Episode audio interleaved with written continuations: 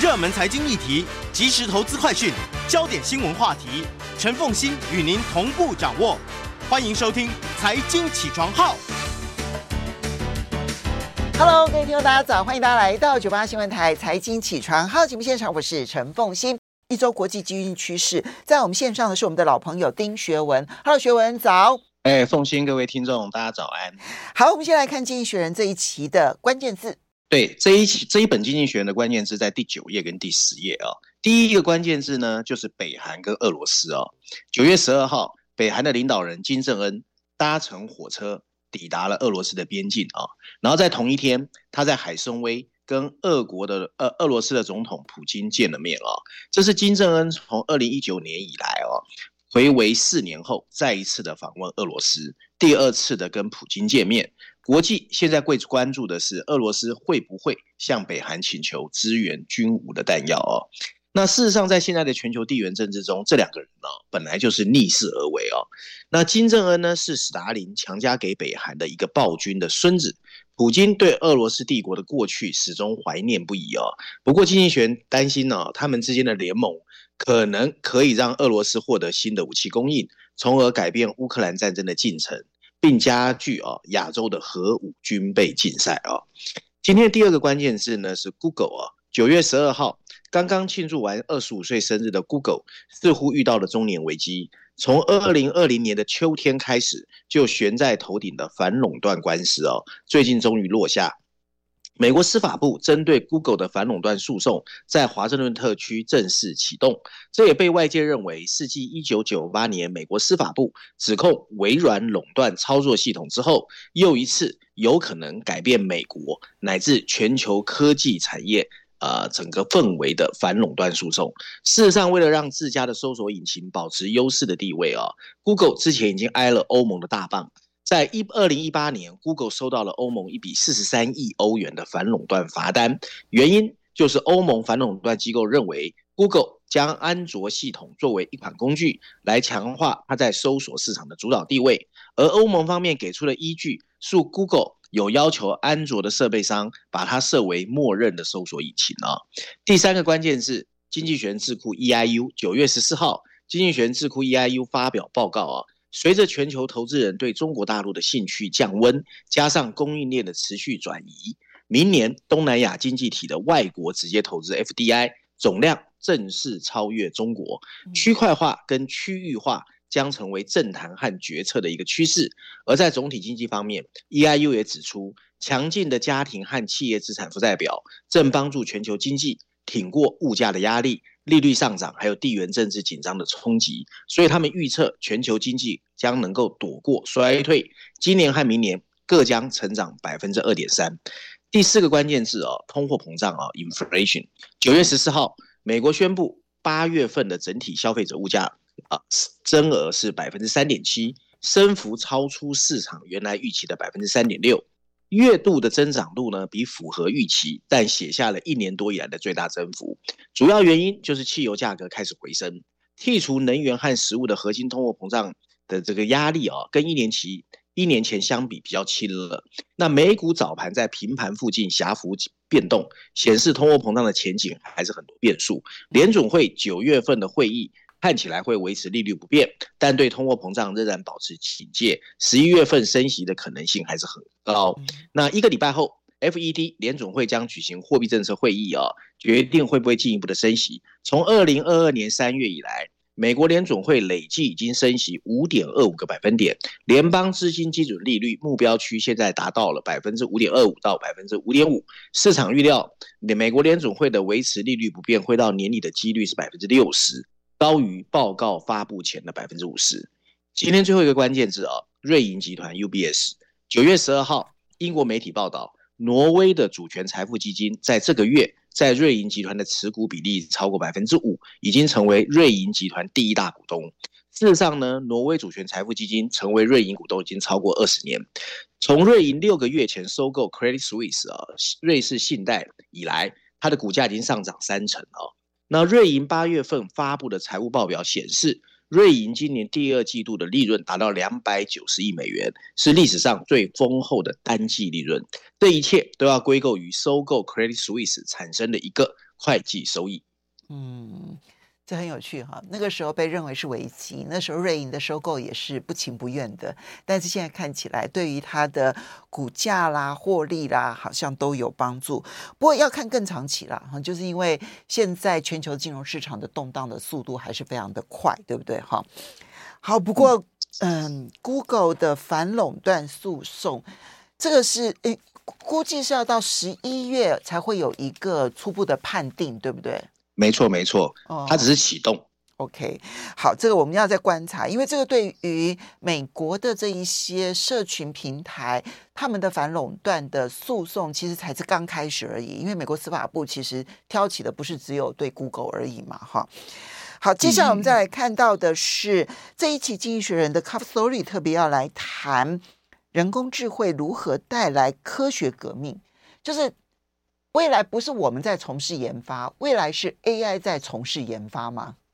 对，其实这一本杂志哦，又是有两个封面故事哦。那今天我们当然先谈全球版本，就是该封信说到的人工智慧。另外，我们待会会谈一下欧洲的右翼势力的崛起哦。那他这个文章主要告诉我们，就是说，其实因为人工智慧的应用越来越普遍，有可能在科学界的研发上面哦，就像插上一对翅膀，它会有很大的突破，这还是好事啦。我觉得对整个人类的发展都是好事啊。嗯，那这一次经济学在这个全球版本的封面故事用了三篇文章，除了绪论第一篇之外啊，还有科技板块整个板块两篇文章都是谈这个。所以我知道台湾现在很多人对人工智慧有兴趣啊，可以去看一下啊这三篇文章。我们先看一下封面设计啊，大家如果看到封面设计这一次啊，经济学用的粉红色的，代表它其实蛮乐观的对这件事情啊。那大家会看到一个啊。被一株电路板电子树上掉下来的一颗电子敲到脑袋的人工智慧机器人，然后上面有一排白色字体，写的是“人工智慧可能怎么带来一个科学的新革命”哦。那这一次呢，他用了三篇文章。那文章一开场白，他就说到哦，很多人呢在过去半年一到人工智慧哦，常常会。Focus 在它潜在的风险上啊，包括算法的偏见啦，或伦理啦，就业岗位的破坏，甚至有人说人工智慧可能会带来人类的灭绝。但现在更多人关注的是它带来的巨大回报哦，可能比想象的更大。他们相信人工智慧可以帮助人类解决一些最大、最棘手的困难问题。他们认为人工智慧将以非常具体的方式做到这一点，其中呢，加快啊科学发现的步伐。特别是在医学、气候科学和绿色科技这个领域，我们很快就可以看到。那有部分人工智慧领域的杰出人物，甚至相信。人工智慧正在推动一个科学进步引领出来的研发黄金时代。我们稍微休息一下，马上回来。欢迎大家回到九八新闻台财经起床号节目现场，我是陈凤欣。在我们线上是我们的老朋友丁学文，也非常欢迎 YouTube 的朋友们一起收看直播。好，这一期经济学人 Cover Story 特别要谈的是人工智慧如何带来科学的革命。好，那刚刚这个嗯学文在嗯论述的时候就提到说。这里面特别提到一件事情，就是人工智慧会如何的在科学界里头所要做的工作当中，可以具体的协助科学研发。你要知道，科学研发的速度本来其实在二十一世纪就已经是等比急速的不断加速了，但现在人工智慧加进来了之后，那个速度可以飙多快？对，然后文章哦，他下一段特别在告诉我们说，其实之前有很多人对人工智慧很担忧，但是现在这些新的说法哦，你也不要觉得它太乐观，因为它确实有可能帮助人们哦，为人工智慧的过度担忧找到一个平衡哦。那之前也有一些科技呢，曾经被大家寄予厚望。最后被证明不是万能药。他举了几个例子哦，你譬如说一八五零年代的电报哦，当刚刚出现的时候，很多人认为它是世界和平的先驱。然后一九零零年飞机发明的时候呢，很多人也对它寄予厚望。可是，一九九零年代的专家曾经表示哦，互联网会减少不平等，而且消除民族主义。事后也证明言过其实哦。其实确实人类曾经失望过很多次，但这一次。人工智慧具备解决世界问题的机制，还是有一定的理论基础。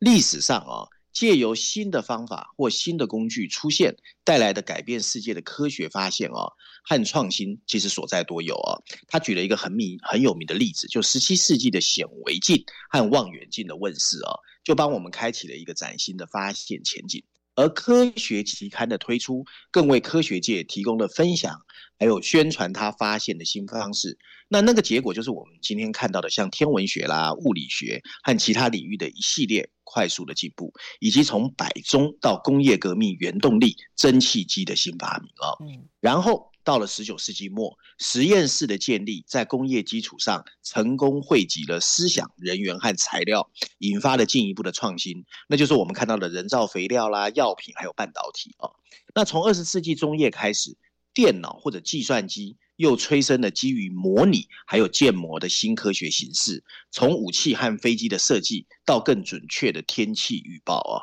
那即便如此。电脑或计算机革命其实还没有结束，就像经济学在科学板块中啊，他的第一篇里面有提到的，人工智慧工具已经逐渐应用在所有的科学领域啊。那以确实的数据来看，二零二二年发表的物理学和天文学的论文中，已经有百分之七点二谈到了人工智慧，而兽医科学这么冷门的科学，也有百分之一点四的论文开始在谈论人工智慧。人工智慧正以多种方式在推进哦，它可以识别有发展机会的分析样品，你譬如说药物中发现的分子药物，啊、这个或具有电是。啊，对不起，因为这个部分其实是最重要的，因为过去都要用试错的方式，但现在可以用电脑模拟的方式，那个真的很重要。对，那或者具有电池或太阳能电池需要的一些特殊材料，它也可以验证出来。它还可以模拟筛选大量的数据，你譬如说粒子对撞机或者机器人望远镜产生的数据。人工智慧还可以用模拟和分析更复杂的系统，你譬如说我们知道的蛋白质的折叠，还有行星这个天上的行星系统的形成哦。那人工智慧工具甚至已经被用来识别新的抗生素啊，你譬如说希格斯波色子这种标准模型里的基本粒子，以及甚至哦狼群的吼叫声是来自哪个区域，人工智慧也可以验证哦。那这一切都值得我们雀跃啊。其中有两个领域呢，特别具体而且有希望啊。首先，人工智慧很好的补充了实验室和科学杂志的短板。第一个就是有一个啊叫做基于文献的发明哦，那这个叫 LBD 啊，就 Literature Based Discovery，它涉及使用 Chat GPT 的。语言分析来分析现在所有的科学文献，以寻找人类可能错过的新假设、关联性或想法哦。而这个 LBD 在确定新的实验尝试方面，也带给了我们的希望，甚至还推荐了潜在的研究合作者哦。那另外呢，所谓的机器人科学家哦，也称为自动驾驶舱实验室哦，这些机器人系统使用人工智慧。根据对现有的数据和文献的分析，形成新的假设，然后通过在系统生物学和材料科学这些领域进行数百次甚至数千次的实验，来 test 这些假设。那跟我们人类做科学家不一样哦，机器人不会太执着于先前的结果，也比较没有偏见的驱动，而且最重要是它很容易可以规模化或者复制啊。因此，人工智慧很可能会改变整个科学实践的想法。其实不是异想天开的，但主要障碍还是有啊。主要障碍属于社会学领域，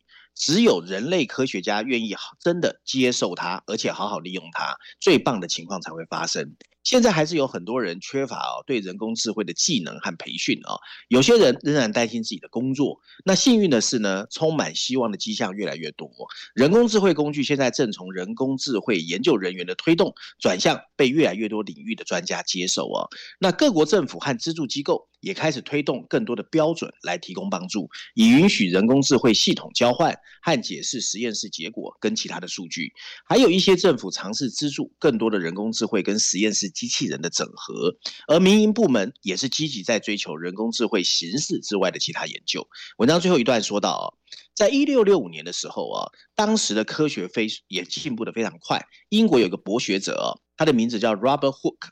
他把显微镜跟望远镜这些新的科学仪器的出现，描述为在自然界中添加了人造的器官，他们让研究人员探索以前没有办法进入的领域，并以更新的方式发现新的事物，对各种有用的知识都有巨大的好处。对于 Hooke 的现代继任者来说，就是说我们哦，把人工智慧添加到科学工具中，有希望在未来几年实现同样的一个效果，而且产生同样一个改变世界的大结果。哎。他最后最后这个很快的就让大家厘清了，就是工具的进展对科学研究的重要性就在这边。显微镜跟望远镜让我们在观察细菌、病毒，然后或者往大的方向去太空探索这两件事情，其实居功厥伟。其实它这里面可也许可以再多加一个，就是功能性磁振造影。你知道那个对于我们去了解脑神经科、脑神经的运作，然后还有我们人体当中的很多的运作，帮助非常非常的大。你看到那些工具的进展，让我们最近这二十年对我们自己人体的了解，或者显微镜，你看对于细菌、病毒的了解，乃至于望远镜对于太空探索的这一个帮助，那你去想象那个那个帮助，你就知道说 AI 现在对于科学研究的进展可以有多大的帮助。对啊，所以我才说这一次经济学人写的人工智慧，我觉得是这半年嘛，这半年因为人工智慧真的很夯了，我觉得是比较具体而且比较科普，一般人比较能够理解为什么人工智慧对我们的社会影响会很大。嗯，全新的时代了，你就想到它的科学研究都会推推动的整个社会是全新的时代变。才是基调，这个是我们现在必须要去接受、接纳的一件事情。我们无法抗拒它，我们只能够接纳它。接纳之后，我们才知道我们如何在这个多变的时代里头安身立命。哈，好，接下来再来看到你挑选了的《伦敦金融时报》这篇社论很有趣。欧盟执委会主席冯德莱恩宣布要对于中国大陆的电动车展开反补贴的调查。就《伦敦金融时报》提出一篇社论，认为不妥。怎么说？对对对，这个好的事讲完了，还是要听一下不好的事啊。这个新闻其实在过去一个礼拜也蛮大的哦，因为呢，其实中国跟美国对峙已经由来已久，不过欧盟也跳出来哦，把事情搞得更复杂哦，所以我才说未来几年其实产业的决策者压力真的很大哦。《伦敦金融时报》这篇社论的标题写的是欧盟和中国在电动汽车方面哦开始针锋相相对哦。那补充标题说的是诉诸保护主义不符合布鲁塞尔的长远利益。我们来看一下《伦敦金融时报》怎么说。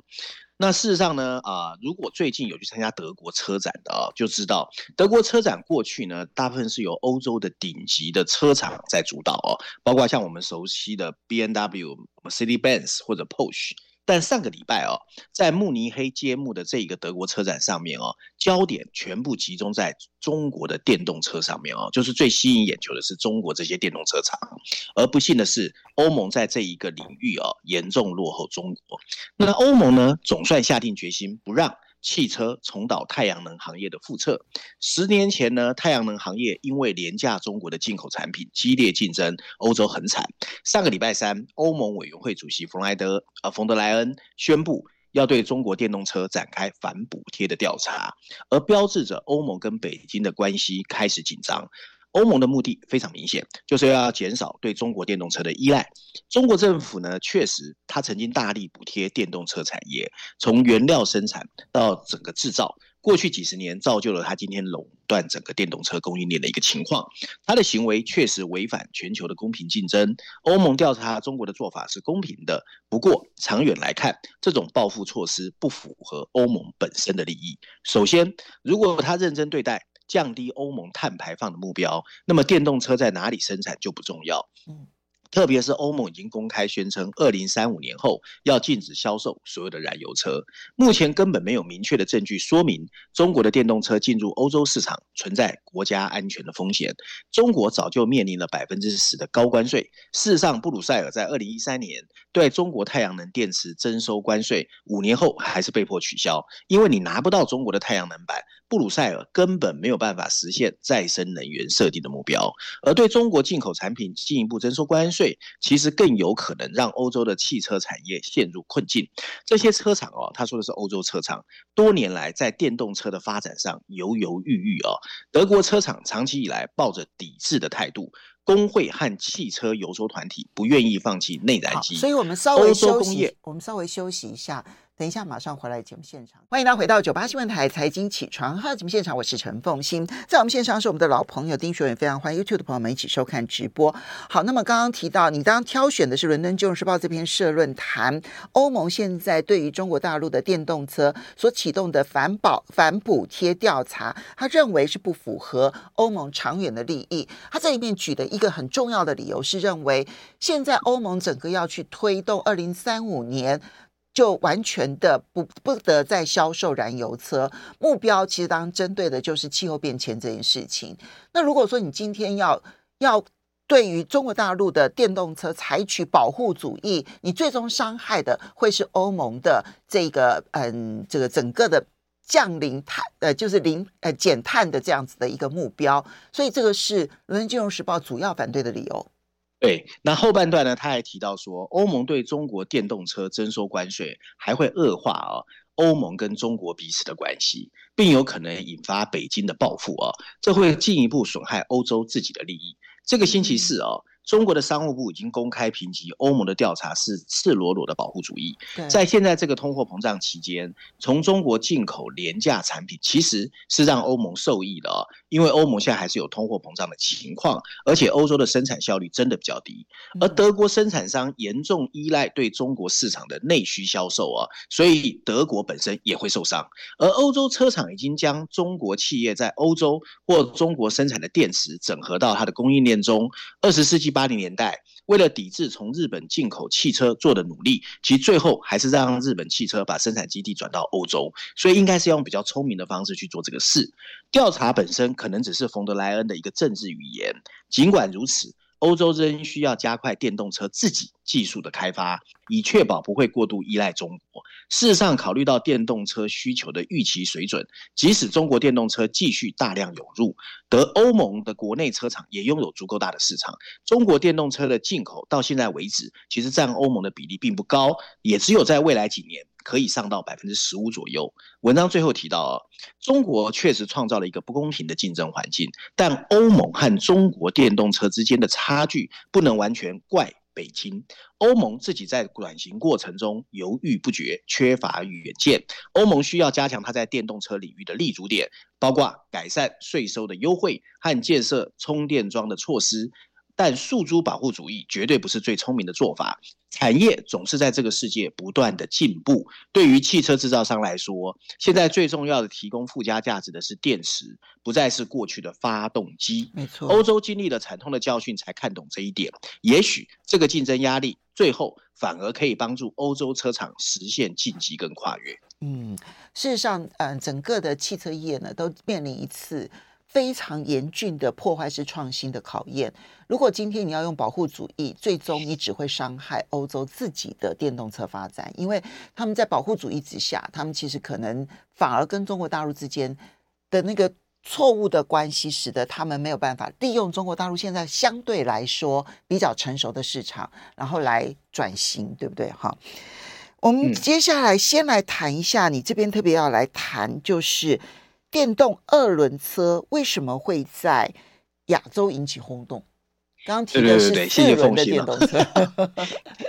这我自己也与有荣焉啊，对，是我蛮意外的啊。就是这一期《经济学人》这么快啊，其实不到一个月，就在商业板块呢有一篇文章，而且它标题下的很有趣哦。它标题下的是 SWAT Teams 换电团队。大家知道台湾的电动机车比较特别哦，它不像中国大陆用充电的，日本人也是用充电，我们其实用换电的。所以它这里主要在看哦，电动机车的换电系统即将要横扫东南亚跟南亚哦。所以它的标题下的是电动两轮车。在亚洲正在引起轰动，而跨境合作有希望让换电成为主流哦。那我把它简单 summary 跟大家讲一下内容啊。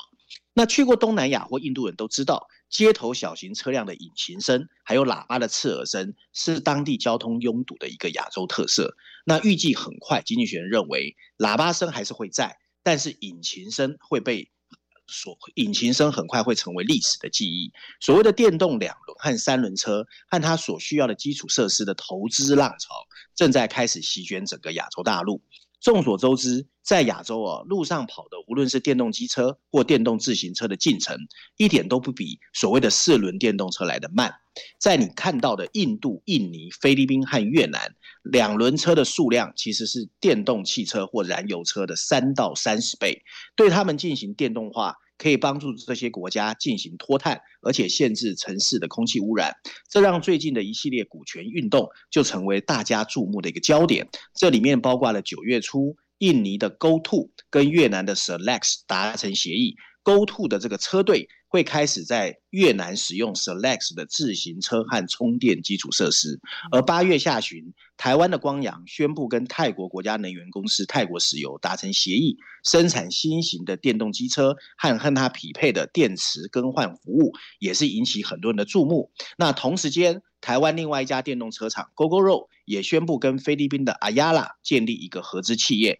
发展电动机车。所以台湾在电动机车其实是独领风骚，而最大的市场惊喜是印度，那里的电动机车却最是蓬勃发展。二零二三年的前八个月，这个国家的电动两轮和三轮机车的销售量竟然达到了五百五十万辆，一口气增加百分之五十三。本来大家担心换电设备所费不支，但情况越来越乐观。具有电池交换功能的两轮和三轮电动机车的总拥有成本，已经跟燃油或充电的成本相比，越来越可能变得比较低。经济学也发现，在人口稠密而且相对富裕的台湾，无论是换电系统或路上行驶的电动机车，越来越受到年轻人的欢迎。如果要避免不必要的基础设施重复，电池类型的标准化。马上就需要发生，现在就看东南亚和南亚政府谁比较有智慧，能够抢占这块在全世界的产业发展中仍然空白的二轮电动机车的一个领域。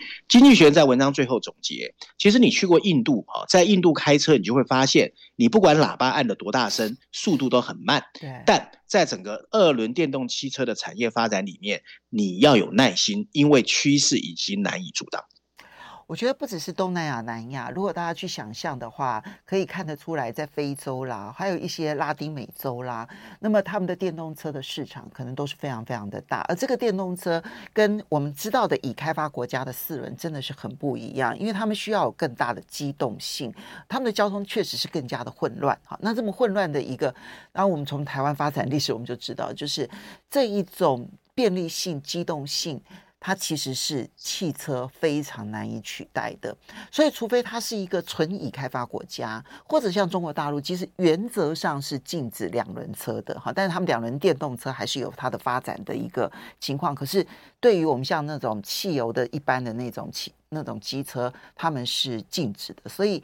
所以他们就四轮车就发展的特别好。我觉得除此之外，其实两轮车的世界还真的是非常的大。我们要非常谢谢我们的老朋友丁学文带来这几篇文章，谢谢学文。